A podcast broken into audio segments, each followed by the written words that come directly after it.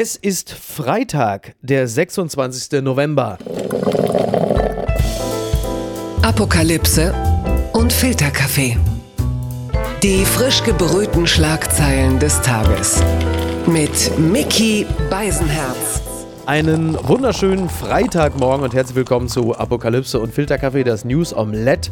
Und auch heute blicken wir ein wenig auf die Schlagzeilen und Meldungen des Tages. Was ist wichtig? Was ist von Gesprächswert?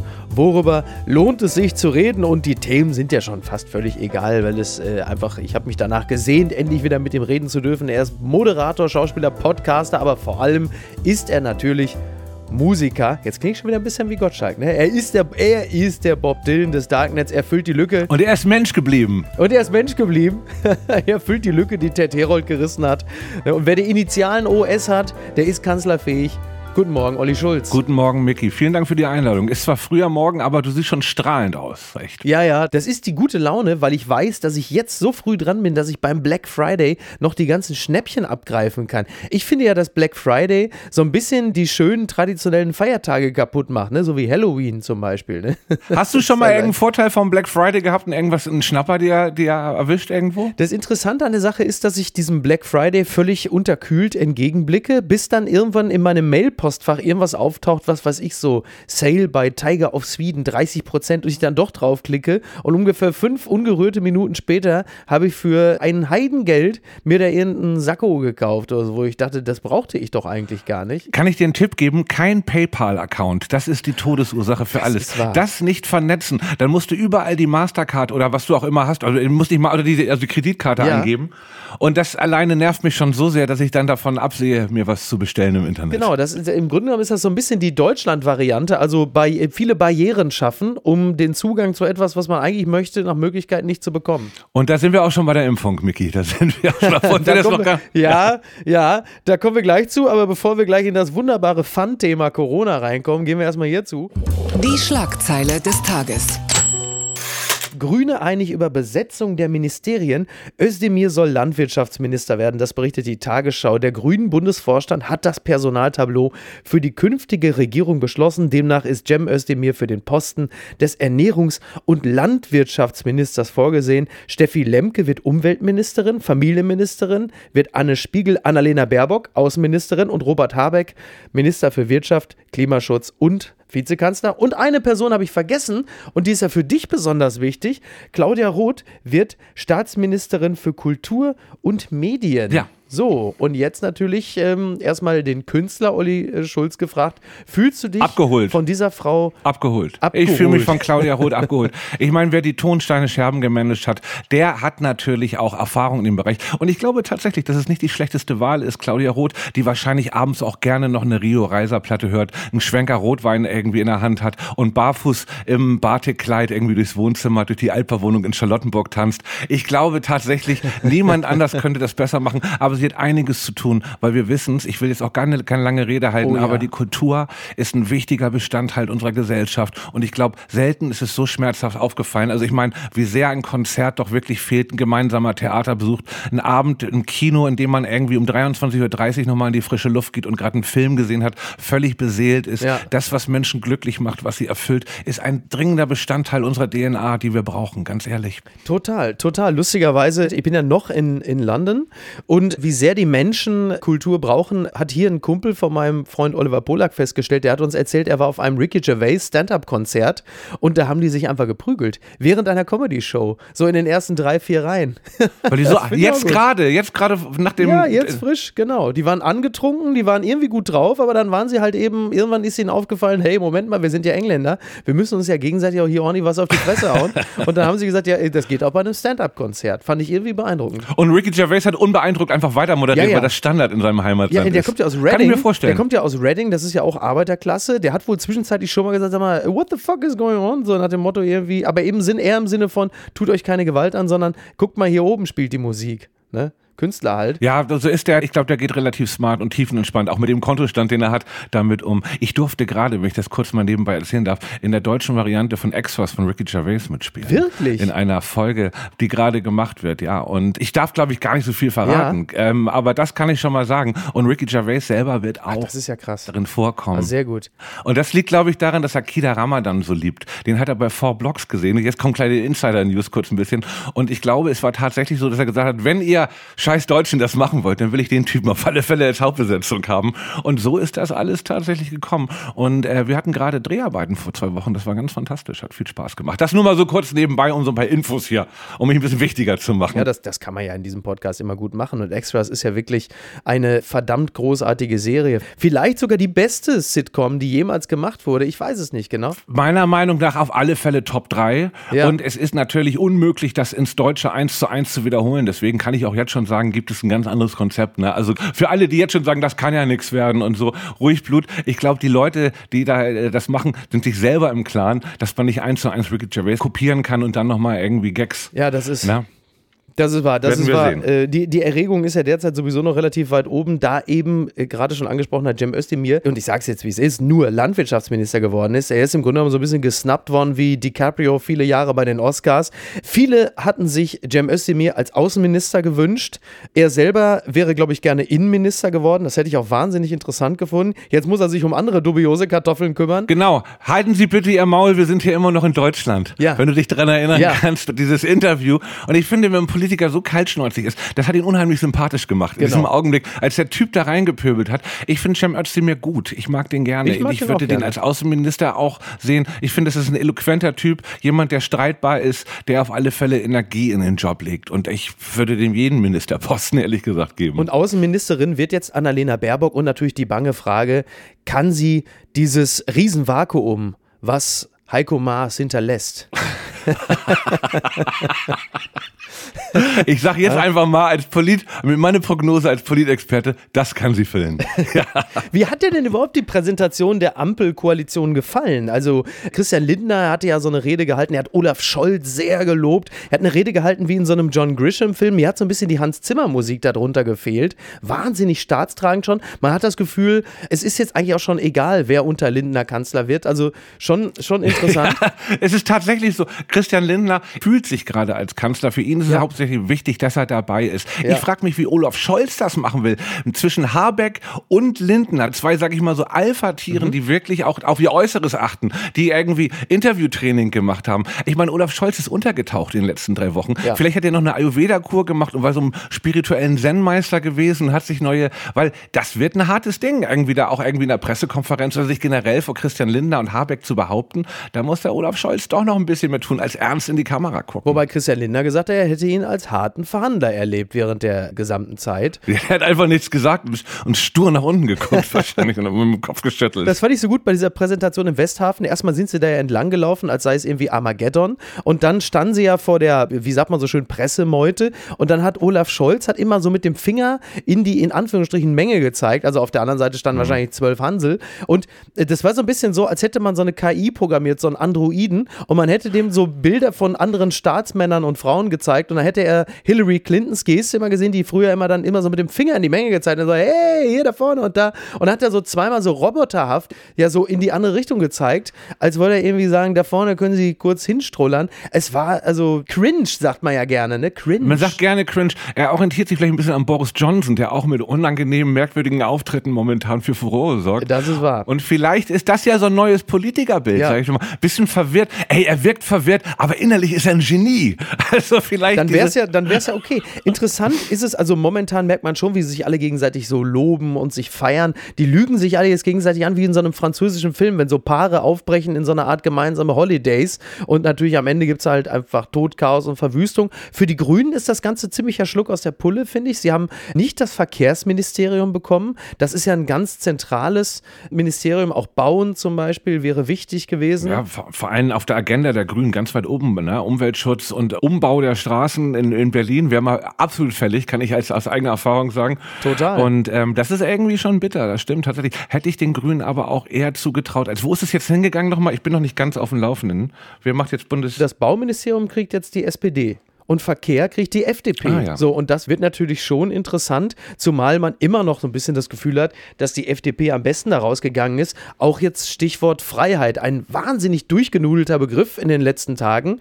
Und gerade wenn es um das Corona-Management geht, ist es natürlich zumindest, also ist es diskussionswürdig, ob die FDP da in dem Falle die dominante sein darf oder ob nicht andere Konzepte äh, die wichtigeren sind. Ich denke, die nächsten Wochen werden es weisen und es bringt uns jetzt direkt hierzu. Das hat mich überrascht. EMA lässt BioNTech-Impfstoff für 5- bis 11-Jährige zu, das berichtet der NDR. Die Europäische Arzneimittelbehörde EMA hat grünes Licht für den Einsatz des Corona-Impfstoffs von BioNTech und Pfizer bei Kindern im Alter von 5 bis 11 Jahren gegeben. Das äh, bedeutet, dann dürfte ja die STIKO, also bis spätestens zur sechsten Welle, dann ihrerseits auch gesagt haben, ja, also wir sind jetzt wohl dann auch dafür. Na, Keine Ahnung, wie schnell von der STIKO da jetzt irgendwie ein Go kommt. Auf alle Fälle weiß ich auch von Einverständniserklärungen von Eltern, die bereits ihre Kinder, die unter zwölf sind, geimpft haben, was machbar ist. okay, ja. Also das ist, es gibt genug Leute, die die Bereitschaft dafür schon haben. So, ne? Na, in den Und USA geschieht es ja bereits millionenfach. Ne? Geschieht es schon, ja, ja, genau. Und deswegen ist es hier auch der deutsche bürokratische Weg, der das noch ein bisschen verhindern wird, grundsätzlich eine gute Sache. Ich kann mich da nicht freimachen, dass ich in den letzten Tagen vor allem, also bei mir herrscht eine große Politverdrossenheit, muss ich gleich mal sagen, weil ich finde, nach der Bundestagswahl und die Koalitionsverhandlung brauchen wir jetzt einfach eine handlungsfähige Regierung und irgendwie ein paar Menschen, die ein paar Entscheidungen treffen, Ja. weil wir sitzen nicht mehr zu Hause. Wir haben eine höhere Inzidenz als letztes Jahr. Es Ja. ist alles ganz normal. Alle sind irgendwie Koalitionsverhandlungen. Ja, wir müssen uns jetzt erstmal zurückziehen. Wäre aber doch stark, wenn der zukünftige Kanzler oder irgendjemand anfangen würde,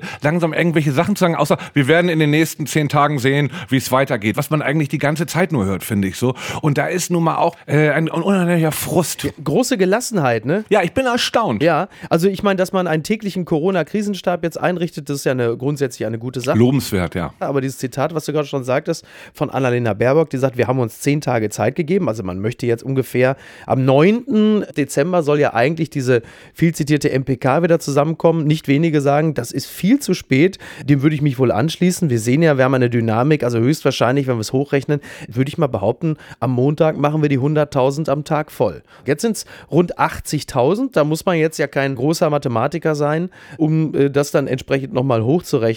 Und natürlich ist das ein, ein Riesenproblem. Und ich, ich habe schon gesagt, also dieses Jahr an Weihnachten kann der Nikolaus an seinen Schlitten benutzen, nicht um die Geschenke zu bringen, sondern um Onkel Jürgen von einem Hospital ins nächste zu Ja. fliegen. Weil jetzt geht es ja langsam los. Also die Bundeswehr ist auch im Einsatz, übrigens der erste Berufszweig mit der Impfpflicht. Da geht es jetzt los. Und die fliegen jetzt dann zum Beispiel in Bayern Menschen von einem Hospital ins andere, weil die, wie man gerne sagt, die Intensivbetten sich füllen, die Intensivstationen volllaufen. Und es ist übrigens so, das, was du gerade sagtest, dass Angela Merkel ihrerseits für einen frühen, jetzt kommenden Lockdown plädiert hat. Und da hat sich dann die Ampelkoalition gegen ausgesprochen.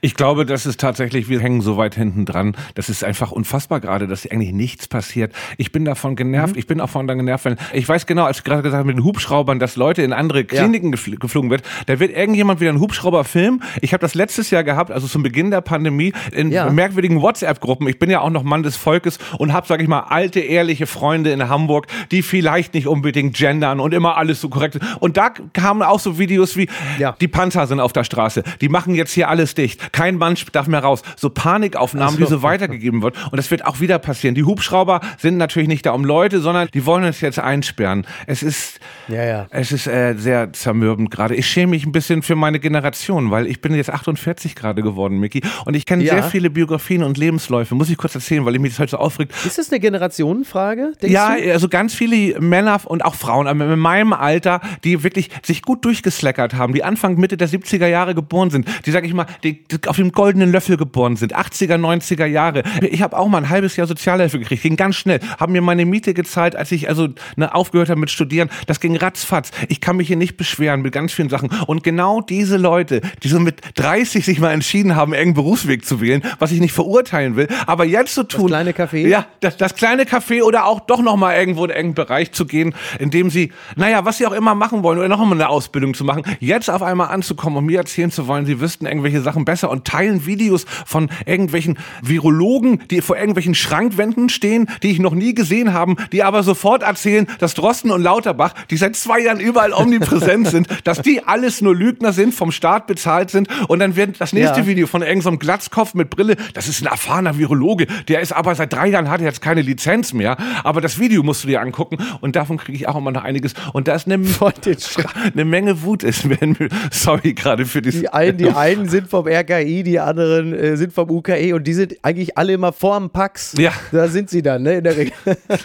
so Billigregal-Epidemiologen. Genau. Finde ich gut. Gefällt mir, gefällt mir sehr, sehr gut. Billigregal, ja. genau diese Typen sind das. Und davon ja. habe ich echt unzählige Videos. Komm, machen wir weiter. Sorry fürs Aufhalten. Ja. Eins sei noch äh, zum Schluss gemeldet: Nicht nur Josua Kimmich ist an Corona erkrankt, sondern auch Björn Höcke. Und ich sag mal an dieser Stelle mit dieser Meldung, da gelangen viele an die Grenze. Dass das Virus sich daran getraut hat. ich wollte gerade sagen, da gelangen viele an die Grenze ihres Großmutes und wir wollen es dabei bewenden lassen. Das gibt's doch gar nicht. Das muss man doch jetzt mal hervorheben, weil ich das schon interessant fand. NTV schreibt, Impfhauptstadt der Welt. Sao Paulo meldet Quote von mehr als 100 Prozent. Die brasilianische Millionenmetropole Sao Paulo hat nach offiziellen Angaben alle erwachsenen Einwohner vollständig geimpft. Und das sind mehr als 9,2 Millionen Menschen über 18. Und nach Angaben des Gesundheitssekretariates ist die Impfquote sogar etwas höher als 100 Prozent. Grund dafür ist, dass in Sao Paulo auch Menschen geimpft wurden, die ihren Wohnsitz anderswo haben. Die größte Stadt Südamerikas hat nach Schätzung mehr als 12,3 Millionen Einwohner. Und wir erleben das ja dieser Tage sowieso mit großer Überraschung, dass speziell der europäische Süden entweder über uns lacht oder die Hände beim Kopf zusammenschlägt, dass gerade die gut organisierten Deutschen mit ihrem, ich zitiere mal, Untertanengeist so jämmerlich scheitern an einer doch vergleichsweise einfachen Aufgabe, nämlich den Impfungen. Alles andere, da kann man immer darüber diskutieren, ob man jede Infektion vermeiden kann. Aber wie wir am Beispiel Gibraltar beispielsweise sehen, 1000 Neuinfektionen am Tag, aber halt eben auch eine Impfquote von 100 Prozent und kein einziges Intensivbett ist belegt. Und dann hast du halt eben dieses Beispiel Brasilien, Sao Paulo, ja. jetzt auch nicht gerade die Weltmetropole der Ordnung und Sittsamkeit. Jetzt frag mich, was haben die besser gemacht? Die haben geimpft. Genau. Die haben geimpft. Das ist eine ganz einfache Antwort. Die haben einfach geimpft. Ja. Und ich habe gerade heute von einer Freundin, die seit drei Monaten in Mexiko ist, ja. eine Nachricht bekommen. Die meint, die Leute, es ist ja auch so in Ländern, in denen es nicht so einfach ist, ins Krankenhaus zu kommen, in dem eine große Armut herrscht. Da ist mehr Respekt vor Krankheiten. Da denkt man drüber nach. Wir haben alle eine aufs Maul verdient, ganz ehrlich.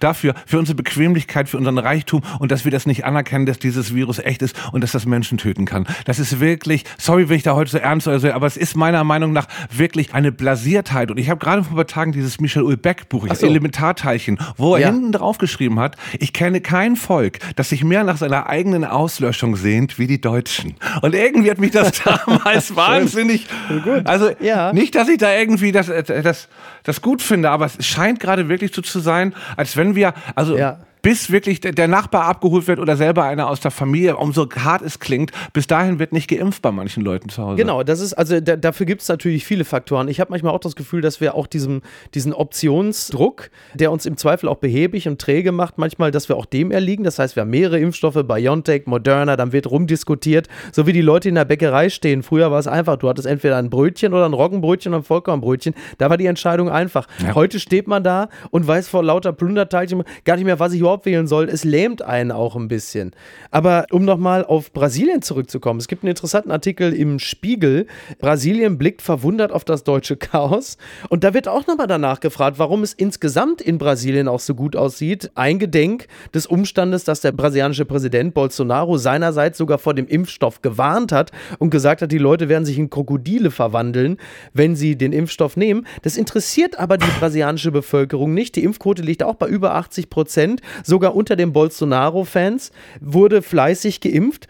Und das hat damit zu tun, dass zum einen 600.000 Brasilianerinnen und Brasilianer bereits ihr Leben verloren haben. Gestorben das heißt, man sind, hat diese Bilder von überfüllten Krankenhäusern im Kopf. Und von Massengräbern, die kamen nicht hinterher, diese Menschen zu vergraben. Genau. Und dann ist es auch so, ähm, es gibt mehrere Gründe. Zum Beispiel ist jeder Bürger in Brasilien automatisch krankenversichert und damit auch berechtigt, kostenlos eine ganze Reihe an Impfungen zu bekommen. Brasilien verfügt über eine gut ausgebaute medizinische Infrastruktur. Das heißt, man kann sehr schnell darauf reagieren. Millionen von Menschen Menschen zu impfen. Es gibt keine komplizierten Verfahren, das woran es in Deutschland auch immer wieder scheitert. Indigene, also die ja nun wirklich nicht um die Ecke wohnen, ja, das ist nicht wie in Thüringen mhm. oder in Sachsen, die werden im Zweifel mit Boot oder äh, Hubschraubern versorgt mit Impfstoffen. Also es gibt ganz viele Dinge, das passgenau informiert und geimpft wird. Und eine Sache, die auch interessant ist, es ist so, dass sich viele Brasilianerinnen und Brasilianer auch an Zeiten erinnern können, in denen es nicht genug Impfstoff gab. In den 70er Jahren etwa starben viele Kinder an schweren Formen von Tuberkulose oder Masern. Es folgten Impfkampagnen, die viele Leben retteten. Das Vertrauen in das öffentliche Gesundheitssystem wuchs. Es ist einfach so, dass die Brasilianer wissen, wie wichtig Impfungen sind. Plus, sie haben einfach offensichtlich einen größeren Hunger nach sozialen Kontakten, nach dem Miteinander feiern. Es geht ja auch darum, den Karneval zu retten. Und sie haben die Bilder aus den USA und Israel gesehen und sie haben die Impfung, und jetzt kommen wir wieder zurück zur FDP und einigen Leuten auch von der Welt, sie verbinden die Impfung mit Freiheit. Also auch das ist eine Auslegung von Freiheit, aber halt eben im kollektiven Sinne. Im kollektiven Sinne und vor allem in einem positiven Sinne, weil ja. das ist ja auch das, was ich gerade von mit Kultur meinte. Ich meine, Karneval wurde hier auch gefeiert, das muss man sagen, oh ja. allerdings ohne Impfung.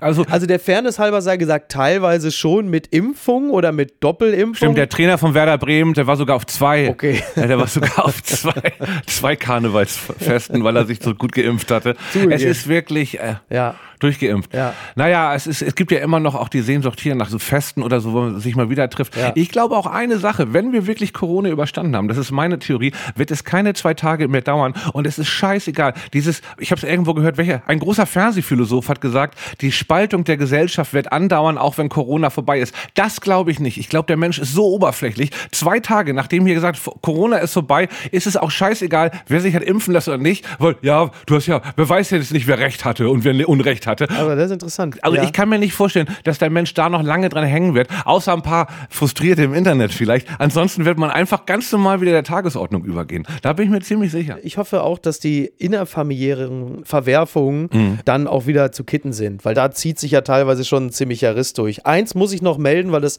die Sorgfaltspflicht gebietet, auch wenn ich es eigentlich nicht möchte. Es ist eine neue Corona-Variante in Südafrika entdeckt worden, B11529 und sie weist eine sehr hohe Anzahl von Mutationen auf. Also man ist in Südafrika äh, sehr besorgt. Diese Variante sei auch in Botswana und Hongkong bei Reisenden aus Südafrika entdeckt worden. Es ist ein bisschen wie bei Star Wars. Jedes Jahr kommt irgendeine neue Variante und es wird immer beschissener, oder? Es wird immer beschissener. Ja. Ich weiß gar nicht, was, also in Südafrika ist die jetzt aufgetaucht, eine neue Variante, die aber verschiedene Mutationen mit sich bringt. Das klingt schon so unangenehm, finde ich. ich. Ja, Delta zum Beispiel hat so zwei, drei. Mhm. Was war das andere? Beta hatte eine. Also zehn ist schon mal eine. Und jetzt fragt man sich natürlich, ist es mit dem Impfen ausreichend oder nicht? Ich vertraue ja ein bisschen auf die Wissenschaft, muss ich sagen. Ich will da jetzt nicht zu sehr schwarz malen, aber geil ist es natürlich nicht. Also, wenn wir wissen, was Delta alleine schon mit unserem Impfstatus angestellt hat. Es ist jetzt nicht so richtig cool.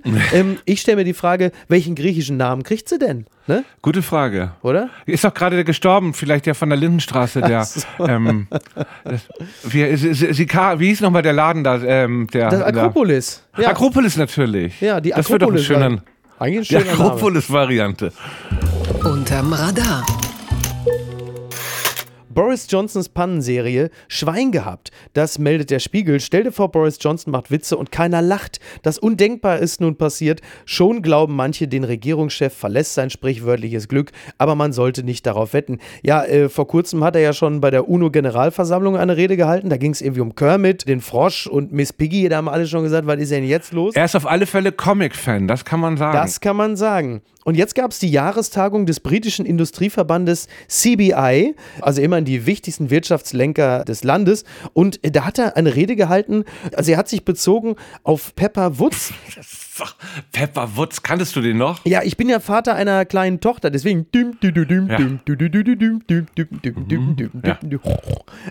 und er hatte gesagt, also er, eigentlich wollte er auf die britische Kreativität anspielen und er sagte, es sei doch wirklich erstaunlich, dass ein Schwein, das wie ein von Picasso designter Föhn aussehe, in 180 Ländern erfolgreich exportiert werde mit Freizeitparks in den USA und China. So, Ja, also wenn das jetzt der entscheidende Export- und Wirtschaftsfaktor Englands ist, das ist auch ein bisschen so ein Symptom seiner Zeit. Wobei sich mit einer Rede, wo es um Schweine geht, politisch komplett zu zerlegen, das kannte ich so in der Form eigentlich nur von Armin Laschet und den Tönnies-Werken.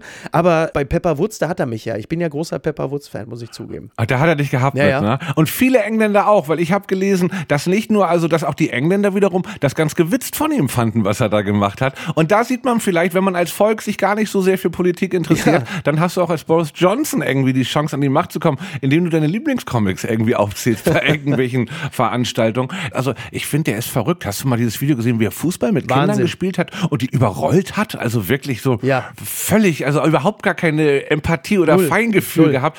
Es ist ein wirklich interessanter Charakter, Ja. über den werden nach seiner Amtszeit unendlich viel Dokus rauskommen, da bin ich mir sicher. Netflix hat jetzt schon irgendwie drei, drei Teams organisiert, die da mal hinterleuchten, was da in seiner Kindheit war und generell, also da wird einiges noch kommen. Das ist aber ein interessanter Punkt, den du ansprichst, denn das ist ein bisschen das Ergebnis, wenn du eine Generation von Politikern und Politikerinnen hast, die alle ihrerseits auf Elite-Universitäten gewesen sind. Das bedeutet, die können alle gut reden, die sind rhetorisch extrem stark, die können fantastische Reden halten, aber sie sind natürlich komplett empathielos, weil, um das jetzt mal ganz fies zu formulieren, ihre Eltern sie natürlich frühzeitig in irgendwelche Elite-Internate abgeschoben haben und gesagt haben, du, wir sehen uns wieder, wenn du 20 bist. Liebe gibt's hier nicht, aber dafür viel Erfolg und Geld später mal. Also das waren so die Ansagen des Vaters, ja. Ja. aber das ist das Ergebnis davon. Das ist ein Teil des Problems. Wenn du eine politische Kaste hast, wo der Mangel an Empathie lediglich durch rhetorische Brillanz ausgeglichen wird, dann ist das äh, fantastisch, um gewählt zu werden. Aber es ist nicht besonders gut, um ein Land, sag mal, so durch die Krise zu führen, dass alle, wie man so schön sagt, mitgenommen werden. Ja. Oder man macht es wie Olaf Scholz. Äh, äh, na gut. Also ich, wundere mich tatsächlich bei Olaf Scholz, dass da tatsächlich noch, also wenn man jetzt irgendwie bald Kanzler ist oder jetzt Kanzler ist, dann würde ich jetzt mal mit einer echt mit, mit, mit einer Ansage, also ich meine, also die Rapper machen das ja auch bei jeder Ja. Platte, da kommt erstmal ein fettes Promo-Video. Warum kommt also von Scholz einer Ansage, irgendwas hätte ich an seiner Stelle mal gemacht. Vor einem Jahr haben wir alle drüber gelacht, mal ganz ehrlich. Kaum eine Sendung, Ja. die wir gemacht haben bei Fest und Flauschig, wo wir nicht Olaf Scholz, ach, den gibt's ja auch noch und der Typ ist jetzt Kanzler. Ja. Das muss man sich mal vorstellen. Vor einem Jahr hat keiner damit gerechnet, alle noch die Witze, ja, ich mach auch mit. Ja. Ich meine, du ja auch. Ja, klar. Und das ist jetzt unser Kanzler. Und ich meine, ich würde jetzt mal sagen, so ihr Ficker, keiner hat an mich geglaubt. Jetzt geht's los. Ich meine, der hat, jetzt könnte der wirklich auftrumpfen. Wir brauchen eine Ansage von Olaf Scholz. Wir brauchen die Buster Rhymes. Verstehst du? Er muss sich da hinstellen und sagen, so, jetzt auf geht's. er muss representen jetzt, ja. Das gibt's doch gar nicht. Celebrities in China banned from showing off wealth or extravagant pleasure on social media. Das meldet metro.co.uk. Chinese individuals are being told not to display their wealth on social media posts because it breaks with socialism's core values. Das ist interessant. Man weiß ja, dass äh, in China Seiten wie zum Beispiel Facebook oder Twitter gar nicht erreichbar sind. Die sind halt einfach banned. Stattdessen gibt es natürlich andere Netzwerke, Weibo, Renren, Yoku. Und dort ist es verboten, den Reichtum zur Schau zu stellen, weil klar, ne, dieses Land ist halt sozialistisch und wie gesagt, die Core Values, also der Markenkern des Sozialismus, darf natürlich nicht dadurch beschädigt werden, dass in diesem Land mit den Errungenschaften des Kapitalismus geprahlt wird. Also es ist zum Beispiel verboten, ähm, keine Bilder von Lamborghinis, Rolexes oder großen Häusern. Also das heißt im Grunde genommen, der Account von Kai Ebel oder Erling Haaland wäre eine Art Volksverhetzung. Ja. Die Geissens wären längst im Gulag. Ne? Oder Prinz Markus. Prinz Markus. Prinz Markus wäre schon, schon lange irgendwie im Arbeitslager wahrscheinlich. Ja, dieser kleine Affe, der müsste dann ganz alleine da in diesem riesen, in dieser riesen Villa, wäre dann wahrscheinlich dann immer noch als führender Kopf in diesem. Aber gut, aber das ist schon interessant. Also Neid und Prunksucht wird da als so eine Art westliche Mutante angesehen, so wie so ein Superspreader, der Kapitalismus, wobei das ja Quatsch ist. Also es gibt in China gibt es die meisten Milliardäre gleich nach den USA. Das heißt, diese Auswüchse in den sozialen Netzwerken wären im Grunde genommen die Belege für das, was in diesem System sich schon seit Jahren durchgesetzt hat, nämlich Die Hard Kapitalismus. Voll, ja. Das darf halt nur nicht gezeigt werden. Da sind die halt Kontrollfreaks, die Chinesen, ganz ehrlich. Da verschwindet ja auch einfach mal so eine Tennisspielerin. Stell dir mal Ja. vor, Steffi Graf sagt hier irgendwas und verschwindet einfach mal für zwei Wochen. Wahnsinn, ne? Keine Ahnung, wo die Graf Das ist. ist Keine Ahnung. faszinierend. Und da gibt es so ein Video, also es ist wirklich faszinierend. In der heutigen Zeit, 2021, verschwindet da eine, eine berühmte Tennisspielerin. Ja, ja. Geld darf nicht gezeigt werden. Es ist eines der größten Industrieländer generell. Habe ich gerade gelesen, 25 neue Flugplätze wurden in China im Jahr 2021 gebaut. 25 ist noch relativ wenig, weil nächstes Jahr planen sie irgendwie 50 Ja. oder sowas. Ja, siehst du, die bauen 25 in einem Jahr und wir brauchen für einen 25 Jahre. Siehst du, und das ist doch zum Wir Beispiel, genau das, so ist dieses, ist das ist diese Slow Motion, für die wir bekannt sind. Was ist denn da schiefgelaufen? Nur drei von fünf Sternen wegen schlechter Bewertung. Hotel lässt Gäste von Polizei hinauswerfen. Das berichtet der Stern. Eigentlich wollte Susan L. nur einige Tage mit ihrer Enkelin in einem Hotel absteigen, doch dann stand plötzlich die Polizei vor der Tür. Dem Manager hatte ihre Bewertung nicht gepasst. Also es gibt die US-Gemeinde Helen. Das ist ein beschauliches Alpendorf im altbayerischen Baustil mitten in Georgia. So, und dann äh, hat die Frau dort eingecheckt immerhin 63. Und dann gab es ein Portal, also das, das Online-Portal des Hotels. Und da wurde sie gefragt, ob sie mit dem Zimmer zufrieden sei. Und dann hat sie nur drei von fünf Sternen gegeben, weil da irgendwas nicht so ganz stimmte. Ein bisschen runtergekommen, Pool nicht geöffnet, Toilette spült nicht richtig. Und dann kam nachts die Polizei, hat sie abgeholt und das wohl auch rechtlich völlig erlaubt. Und haben gesagt, nee, nee, also das ist hier so eine Art Hausrecht und deswegen wirst du rausgeworfen. Finde ich völlig legitim. Das würde ich gerne mit den Amazon-Kunden machen, die meine Platten äh, kritisieren. Auf der Ja. Amazon-Seite. Und zwar zwei Stunden nachdem die Platte draußen ist, mit einem Ja. Stern bewerten. Da würde ich auch ab und zu gerne mal den Startschuss einschalten. Das kann ich sehr gut verstehen. Ich habe auch schon die ein oder andere Bewertung des Podcasts gelesen. Also das ist immer interessant. Es gibt nur einen Stern von fünf dafür, dass einem ein Thema zum Beispiel nicht gefallen hat. Oder dass ich das Gender-Sternchen benutzt habe. Oder solche Sachen. Ja. Ne? Es wird immer absurder. Geht ganz schnell. Ja, oder natürlich das Thema Corona und Impfung. Es ist ja hier kein Ratgeber, es ist ja nicht der ARD-Ratgeber Heim und Garten, wo man sagt, äh, impfen sich. Also bei diesen Bewertungen, da dreht man natürlich, wobei ich habe mir schon die, die Frage gestellt, ganz ehrlich, gerade so als Künstler zum Beispiel, Olli, wenn dir das Hotel nicht gefällt, dann kannst du doch immer noch eine Insta-Story machen. Wo ist Herr W., wenn man ihn mal braucht? Ne? Frage ich mich. Richtig. Ja, ne? Da kannst du immer eine Insta-Story machen. Habe ich auch schon zahlreich gemacht, allerdings nur positive, nur in schönen Hotels. Ich mache das auch. Das würde ich tatsächlich auch nicht machen. Das ist mir dann auch wirklich zu doof. Da hätte ich auch keinen Bock drauf. Eine der schlimmsten Sachen ist, mit Auswüchsen des Internets ist tatsächlich A, natürlich, dass wir die ganzen Dorfverrückten zu Gesicht bekommen. Mit, also die gab es ja schon immer. Diese Dorfverrückten mit konspirativen Sachen. Ja. Und dann natürlich auch Prominente, die sich beschweren, wenn sie nicht gut genug behandelt Oh, worden sind. ja- Ich rede jetzt nicht, Ja, ja. ich rede jetzt nicht von diesem einen besagten Fall, sondern generell, ich kann mich an eine Moderatorin erinnern, wir mussten unsere Jacke ausziehen im Restaurant, da sind wir wieder gegangen. Also ganz ehrlich, in meinem Restaurant hat man sich auch die Jacke auszuziehen. Ja. Ganz ehrlich. Ach, ich erinnere mich an den Fall. Ja, ja. Ich bin immer meistens auf der Seite der Restaurants, wenn da irgendwo ein Prominenter sich beschwert. ja, tatsächlich. Äh, ich schließe mich dem an. Ne? Also Gewinner des Tages. ist äh, der Sohn von Boris Becker, Elias Becker. The Times schreibt über ihn und zitiert ihn: I'm on the most eligible list. It may be my charisma. So. Also es ist wohl so, dass Boris Becker nicht wollte, dass er Tennisstar wird, aber Elias Becker hat sich trotzdem durchgesetzt. Also er zählt jetzt einfach zu den, zu den besten und heißesten Singles und hat dann ein Interview gegeben, der Times, und dann geht es unter anderem darum, ob seine Eltern, also das ist alles natürlich auf Englisch, aber ob seine Eltern ihm auch gesagt hätten, dass er gut aussehen würde, als er schon mal aufgewachsen ist, oder ob sie es so vor ihm geheim gehalten haben. Und dann sagt er, no, I mean, they couldn't really keep it quiet. I just have to look at myself.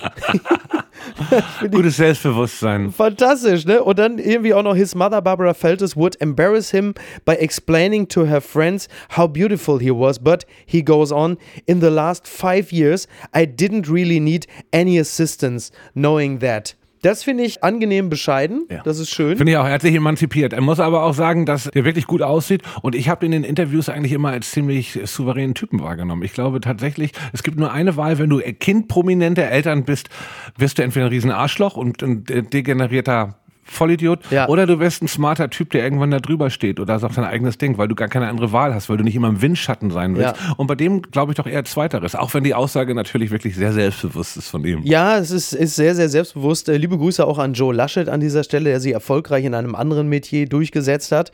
Er kommt ja glücklicherweise nach der Mutter, Elias Becker, muss man sagen. Es kann auch umgekehrt laufen. Es gibt ja die Fälle, wo ein Elternteil ausgesprochen schön ist und der andere jetzt, sag mal, nicht so, also fällt ein bisschen ab. Das nennt man dann das Blue Ivy Syndrome.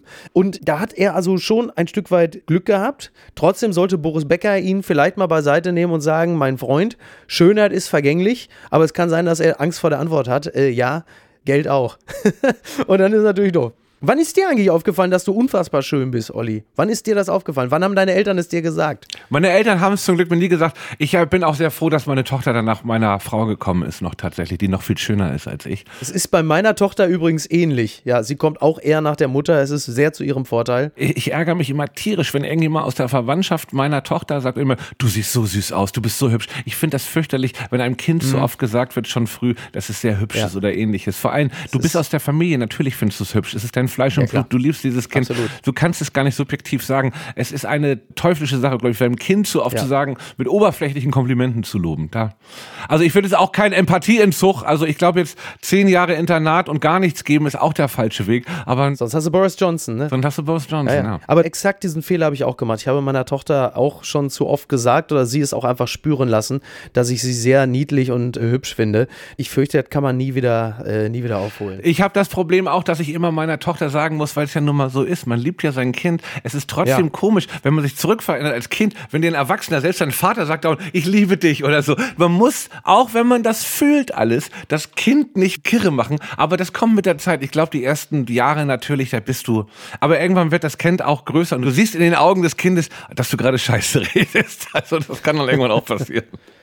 Und was schreibt eigentlich die Bild? Post von Wagner betrifft Baywatch Berlin. Oh, da noch nicht Oh. Liebes. Da, da, da, Ui, ui, gärt es. Da gärt es. Ich möchte euch gerne gratulieren zu 100 Folgen. Doch warum eigentlich? Ihr tut es ja selbst schon reichlich. Eine ganze Geburtstagswoche nur um euch selber zu feiern.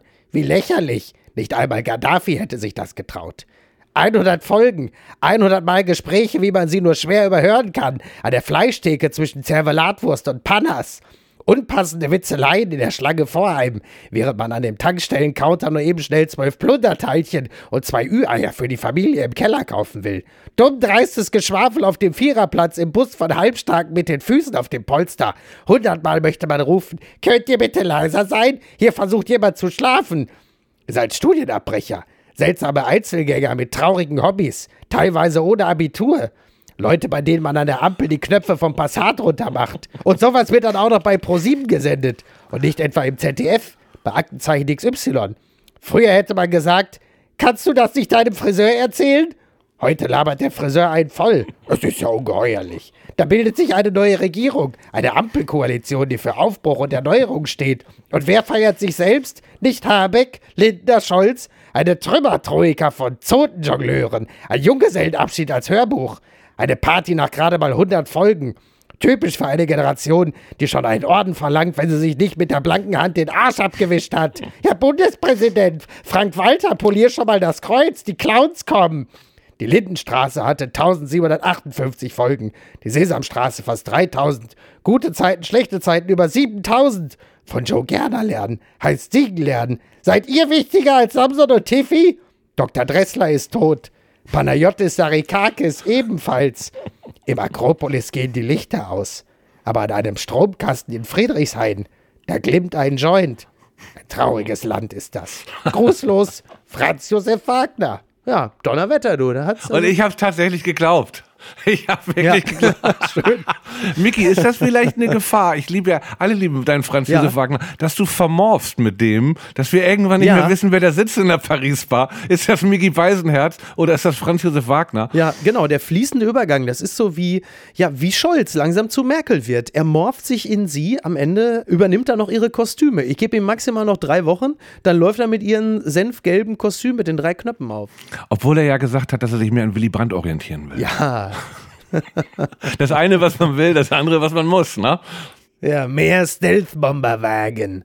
Olli, ich danke dir ganz herzlich. War mir eine große Freude. Das hat mir sehr viel Freude gemacht. Ich möchte eigentlich nur noch auf zwei Dinge hinweisen. Zum einen, dass du gerade intensivst an deinem Adventskalender bei Spotify arbeitest. Ich hoffe, ich habe da kein Geheimnis verraten. Nö, nö, das ist schon bekannt. Ja. Und da freuen wir uns alle natürlich sehr drauf. Und wir wollen natürlich dem lieben Kollegen Daniel Boschmann ganz viel Freude wünschen, denn Geh aufs Ganze ist zurück. Oh, mit Daniel Boschmann, Mit Daniel Boschmann, ja, super Typ. super Typ. Den sehe ich nur einmal im Jahr ja, bei der Weihnachtsfeier, wir sind beim gleichen Management, aber Da siehst du. sehen wir uns ja bei. Nee, fällt dieses Jahr aus, Weihnachtsfeier. Ich drücke drück ihm. Ist denn Jörg Dreger auch da als Michelle Hunziker oder was verkleidet? Dann an Genau, ich glaube, der ist jetzt seine Michelle Hunziker, ja. ja. Ja, das gucken wir doch auf alle Fälle. Ich kann noch ganz kurz empfehlen, Peter Jackson hat die Beatles-Doku endlich rausgebracht. Gibt's auf Disney Plus. Muss man wissen, gibt auch bestimmt illegale Kanäle, wo man sich das anguckt. Auf alle Fälle, ich habe die ersten Minuten gesehen, es ist ganz, ganz großartig.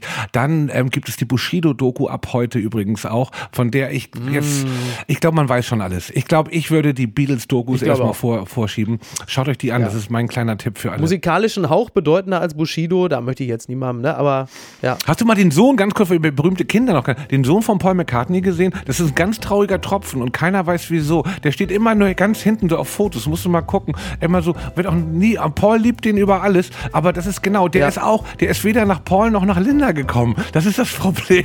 Das ist ja lustig. Ja. Ach du Scheiße. Aber er ist ein Ja. ganz feiner Kerl, Okay. Ganz auch der tragische Gestalt. Fällt mir ein. Curb Your Enthusiasm, neue Staffel läuft auch gerade, kann ich auch jedem nur empfehlen, auch wieder großartig, Larry David. Lenkt euch ein bisschen ab, zieht euch das alles nicht so rein. Und ich freue mich schon auf Montag wieder, wenn es hier weitergeht und wieder ein fähiger, kompetenter Gast hier ist. Micky, vielen Dank für die Einladung. Olli, ich danke dir sehr und alles, was Bushido angeht, wenn ich eine interessante Bushido-Doku gucken will, dann gucke ich Spiegel TV. Richtig. Also, Leute, macht's gut. Schönes Wochenende. Olli, Mach's danke gut, dir. tschüss. Bis zum nächsten Mal. Ciao, ciao. Apokalypse und Filtercafé ist eine Studio Bummens Produktion mit freundlicher Unterstützung der Florida Entertainment. Redaktion Niki Hassania. Produktion Laura Pohl. Ton und Schnitt Niki Franking. Neue Episoden gibt es jede Woche montags, mittwochs und freitags, überall, wo es Podcasts gibt.